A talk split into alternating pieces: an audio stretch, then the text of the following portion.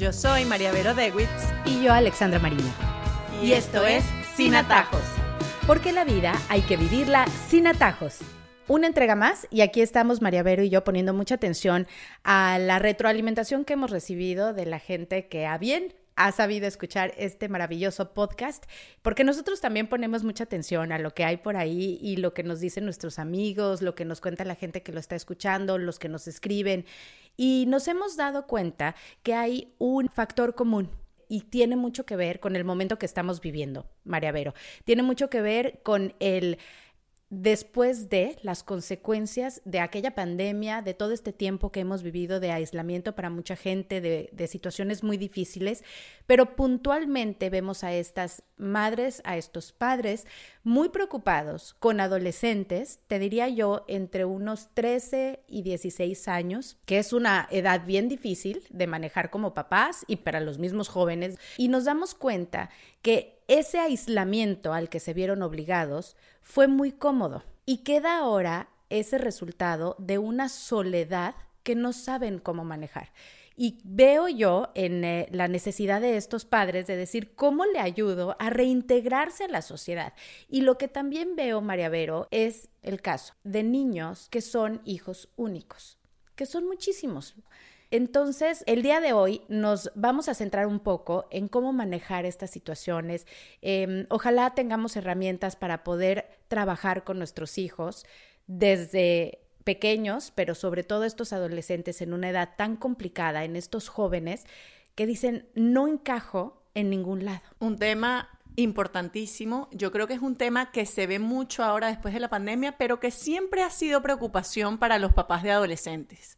Em, una característica muy típica de los adolescentes es encerrarse en sí mismos, ¿no? O sea, típico el, encerrarse en el cuarto, el cerrarle la puerta en la cara a la mamá o al papá, em, el no querer conversar, etc. Pero evidentemente el, tema de la pandemia nos hizo ahora que también esta soledad eh, no solo se da dentro de la casa, sino fuera también, como tú dices, ¿no? Les cuesta más hacer planes con amigos, de repente perdieron ese contacto y les ha tocado retomarlo. Y yo creo que sí, evidentemente es muy difícil para los papás ver eso y sentimos que tenemos la necesidad de ayudar, ¿no?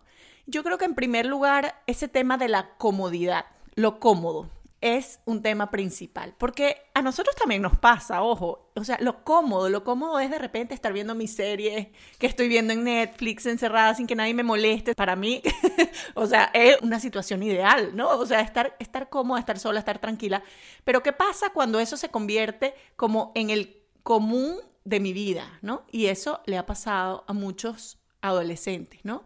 Quiero estar con mi teléfono, quiero estar viendo mis videos, quiero estar jugando mis videojuegos, no quiero que nadie hable conmigo, etcétera, porque es lo que me sale cómodo. Y yo creo que al final también ahí hay un tema de que no nos gusta hacer sentir incómodos a nuestros hijos.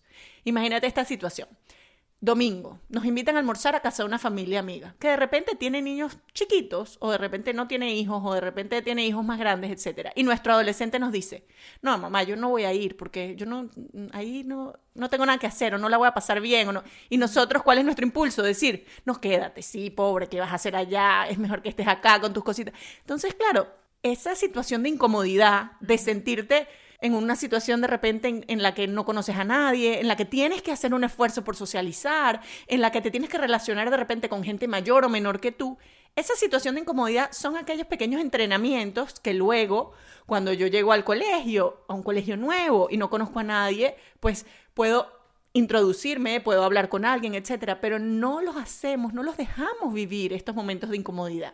Queremos que siempre estén como como en su elemento, porque bueno, nuevamente ya hemos hablado de este tema, no nos gusta verlo sufrir, no nos gusta verla pasarlo mal, y yo creo que ese exceso de comodidad del cuarto cómodo, de la televisión dentro del cuarto, la computadora, el teléfono, todas las redes sociales, el no enfrentarse a situaciones, el que no vayan a sitios que no quieran, el que siempre tengan actividades diseñadas para ellos, ha hecho que nuestros hijos socialmente tengan como una deficiencia en sus habilidades sociales y eso es importante. Bueno, importantísimo, pero además creo que hay que resaltar la actitud.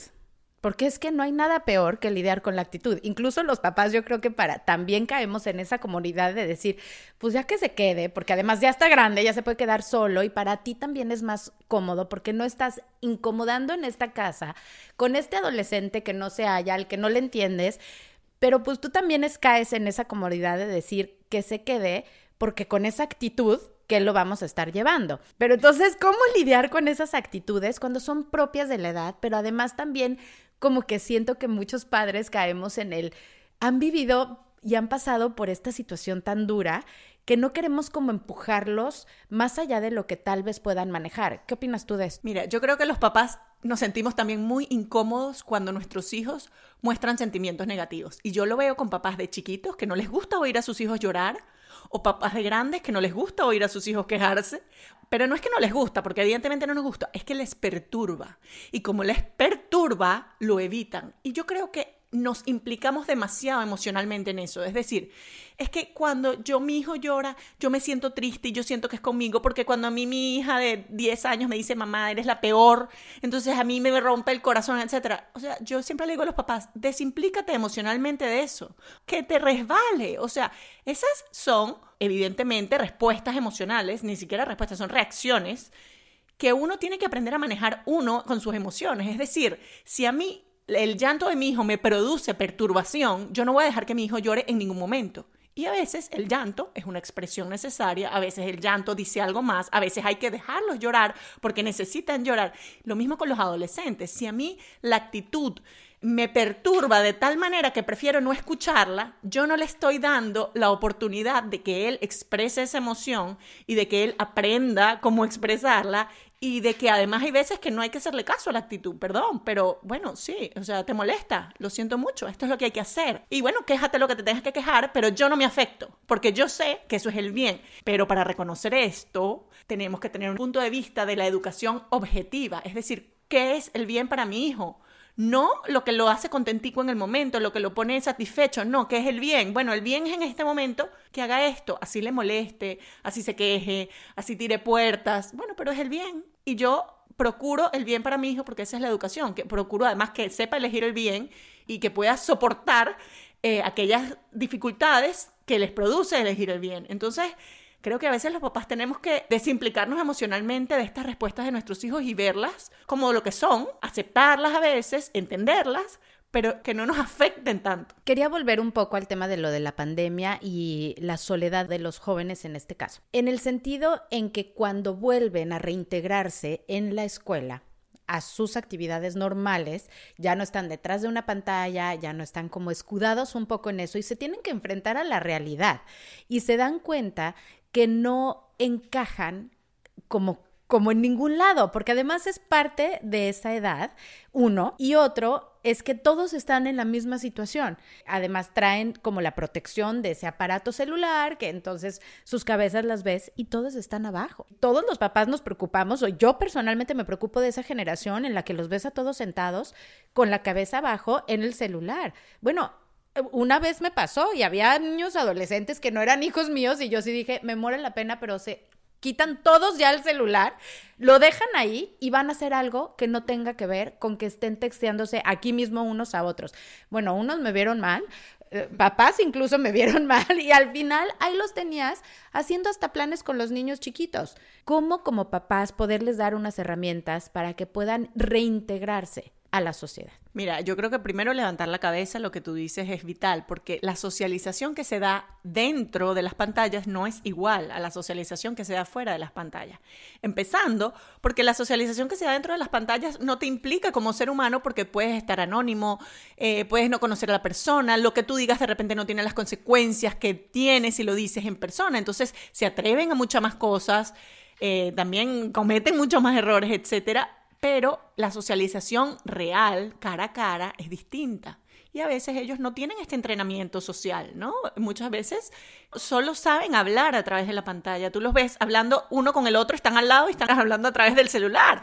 Entonces, bueno, ¿qué quiere decir eso? Que tiene que haber límite de tiempo con las pantallas, tiene que haber, o sea, tiene que haber reglas en la casa de no pantallas en la cena, cuando se acuestan a dormir, quitarles los teléfonos y decir, no, los teléfonos duermen conmigo, no duermen contigo porque tienen esa tentación, etc. Tiene que haber tiempos libres de pantalla. Y luego yo creo que también hay que educar mucho a nuestros hijos en lo que es la amistad, la verdadera amistad. Porque si tú ves, muchos papás nos enfocamos en que consigan buenos amigos, en que elijan buenos amigos, pero no nos enfocamos en que nuestros hijos sean buenos amigos. Y ese es el primer paso.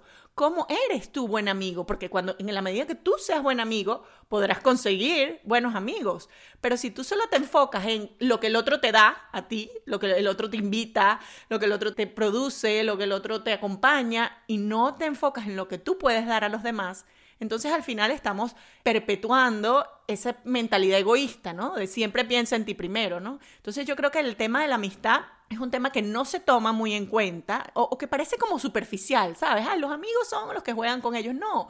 Hay un libro que se llama Los Cuatro Amores de C.S. Lewis, es espectacular. Habla de la amistad como el más bonito de los amores, porque es el menos biológico, es el que menos necesitamos como en nuestro cuerpo, pero a la vez que nos proporciona tantas cosas y tanta felicidad, y eso lo vemos incluso nosotros de grandes, ¿no? Que, que lo que tú decías el otro día, que una, una hora con, con, las amigas es una hora de terapia, ¿no? Entonces la amistad para nuestros hijos es importante, tenemos que enseñarlos a ser buenos amigos, a cómo conseguir buenos amigos, a ver que la amistad necesita tener algo en común, algo que nos interese a los dos, uno busca el bien de los amigos y uno busca eh, hacerlos felices también y, si los amigos pues los buscan su bien y, y hacerlos felices a ellos, pues será complementaria. Pero yo sí creo que tenemos que hablar mucho más del tema de la amistad y tratar de ayudarlos a crear estos vínculos de amistad que ojalá sean duraderos, que les van a hacer mucho bien y yo creo que para toda la vida. Justamente estábamos hablando sobre esos escenarios en donde pueden encontrar relaciones que tengan cosas en común, porque ese es eh, de donde parte una amistad. Entonces, no solamente la escuela necesariamente tiene que ser este ambiente, es decir, como padres nos preocupamos de que ellos estén rodeados de gente agradable, pero finalmente en el colegio pues tienen que estar estudiando, haciendo determinadas actividades que tienen que ver incluso pues con cosas solas, ¿no? A no ser que sea un trabajo en equipo, pero realmente vas allá a ponerle atención a un profesor. No solamente es el único lugar en donde pueden encontrar amistades. De hecho, creo que es un buen lugar para iniciar el vincularlos a un equipo de algún deporte, a algún lugar de voluntariado, por ejemplo, que den su tiempo en no tiene que ser una iglesia, sino que puede ser muchísimos otros lugares en donde encuentren gente que son afines a ellos, que tengan sus propios intereses. Entonces yo creo que también vale la pena como explorar otros ambientes y te vas a encontrar gente que vale mucho la pena. Sí, y además yo creo que eh, esa visión de que uno cuando son chiquitos les escoge los amigos y luego cuando son adolescentes quiere escogerles los amigos también. Y eso no funciona tan así, o sea, ellos en ese momento tienen la libertad de escoger sus amigos, pero lo que tú dices es muy útil. Vamos a ayudarlos a encontrarlo en situaciones en las que consigan gente que tengan cosas en común con ellos, si es deporte, si es arte, si es música, si es baile, si es lo que tú dices, entregarse a los demás, si es espiritual. O sea, hay miles de situaciones en las que pueden encontrar personas que tengan algo en común con ellos en donde puedan iniciar una, una amistad. Y luego enseñarlos a ser buenos amigos, como ya decíamos antes. O sea, no solo, ah, no te juntas con fulanita porque ella me parece que es su mamá. No. O sea, tal vez esa niña tiene un problema, pero en vez de decirle no te juntes con ella, di cómo puedes ayudar a tu amiga que está pasando por esta situación familiar. ¿Qué le puedes aportar tú? ¿Cómo puedes ayudarla a que su vida sea mejor? O sea, es un cambio de enfoque completamente. O sea, no apartarlos de la gente, sino decirle tú tienes mucho que darle al mundo, tienes mucho que darle a las personas. Vamos a hacerlo. Vamos, ¿cómo te puedo ayudar a entender que tú puedes eh, aportar mucho a las personas que tienes a tu alrededor. Uy, me encanta eso, hacerles ver su valor. ¿no? Empezar por ahí a decir, tienes mucho que dar. Ahora, la soledad es importante. ¿Y cómo nos cuesta incluso como adultos manejar la soledad? Yo creo que este es un tema en el que de niños tenemos un tipo de sentimiento de soledad y hay que aprender a vivir con ese sentimiento. De jóvenes es diferente, de adultos es diferente y de ancianos es diferente. Pero creo que todos tenemos que hacer también las paces con esa soledad y saberla aprovechar cuando la tenemos. Sin embargo, no escudarnos en ella. Hay una diferencia ahí entre esas dos, ¿no? Y sobre todo cuando la soledad te está afectando anímicamente. O sea, es distinto aprender a estar solo, que me parece muy bien, porque en ese momento es que puedes pensar, puedes rezar, puedes estar contigo mismo, conocerte, etcétera. Y hay eh, también una soledad que duele. porque no necesariamente es una soledad física, sino una soledad emocional. O sea, a pesar de poder estar rodeado de gente, ojo, o sea, podemos estar dentro de una familia que nos quiere mucho y sentirnos muy solos. Y tenemos que estar muy pendientes de esa soledad, porque esa es la peligrosa, la que duele, y la que no implica que estés solo físicamente, sino que te sientas solo.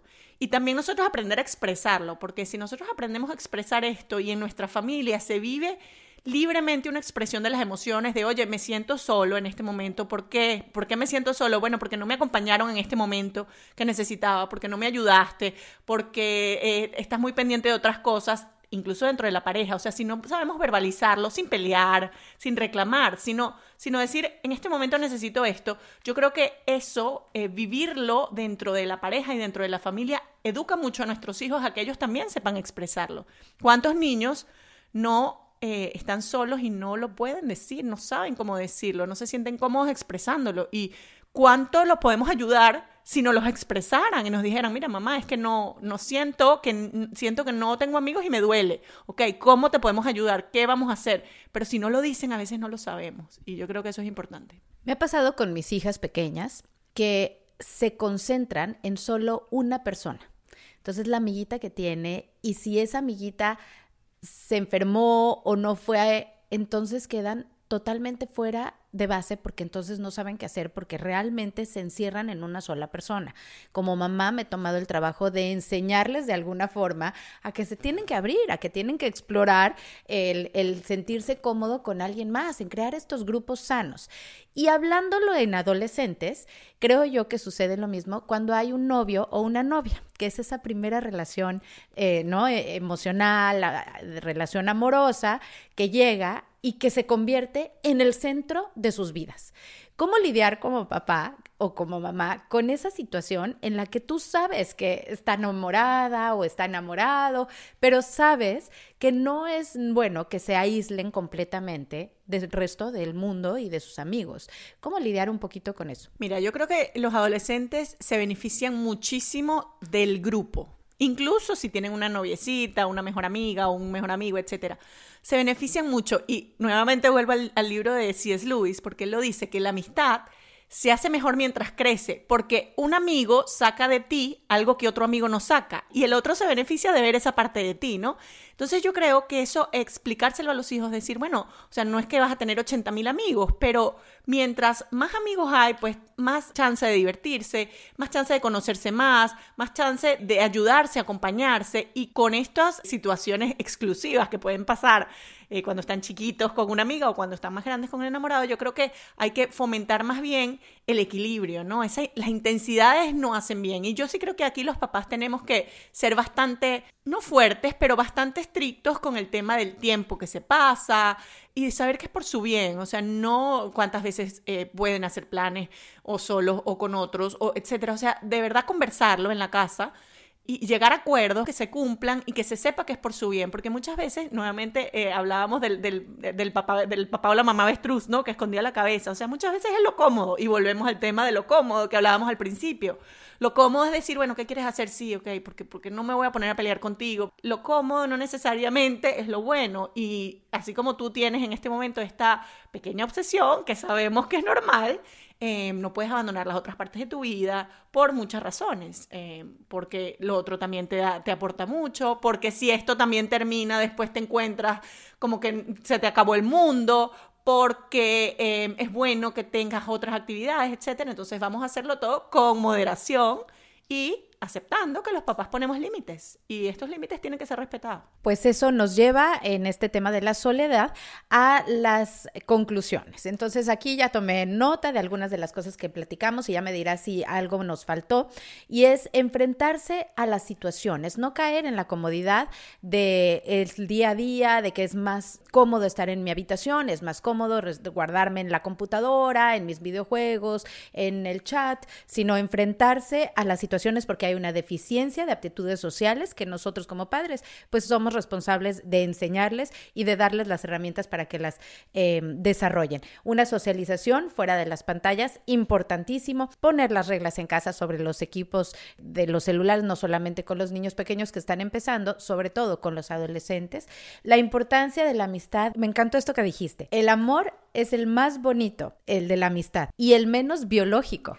Otra vez repítenos el libro, ¿cuál fue? Los cuatro amores de C.S. Lewis. Muy bien, encontrar espacios en donde haya otros jóvenes con cosas en común, muy importante, no solamente el colegio, hay muchas otras formas de poderlos llevar a que encuentren esas cosas en común, ya sea en deportes, deportivamente o artísticamente, tal vez los motiva un trabajo social, ¿no? La soledad eh, positiva eh, que claro que es, vale la pena tenerla, trabajar en ella, pero la negativa es la que duele en donde hay que pedir ayuda. El temperamento, pues diferente de cada uno de nuestros hijos, conocerlos, pero ahí encontrar unas señales de alerta que sobre todas las cosas puede ser el de la tristeza o es el de la tristeza. ¿Algo que me faltó? Buenísimo este resumen, Alex. Pues así es. Entonces concluimos y ya saben que nos pueden escribir a sinatajospodcast.gmail.com si están preocupados de algo, si tienen alguna idea rondando en su cabeza que dicen cómo me gustaría explorarlo más y que aquí pues hablemos del tema. Bienvenidos sean todos sus comentarios. Yo soy Alexandra Mariño. Y yo soy María Vero Dewitz. Y, y esto es Sin Atajos. Porque la vida hay que vivirla sin atajos.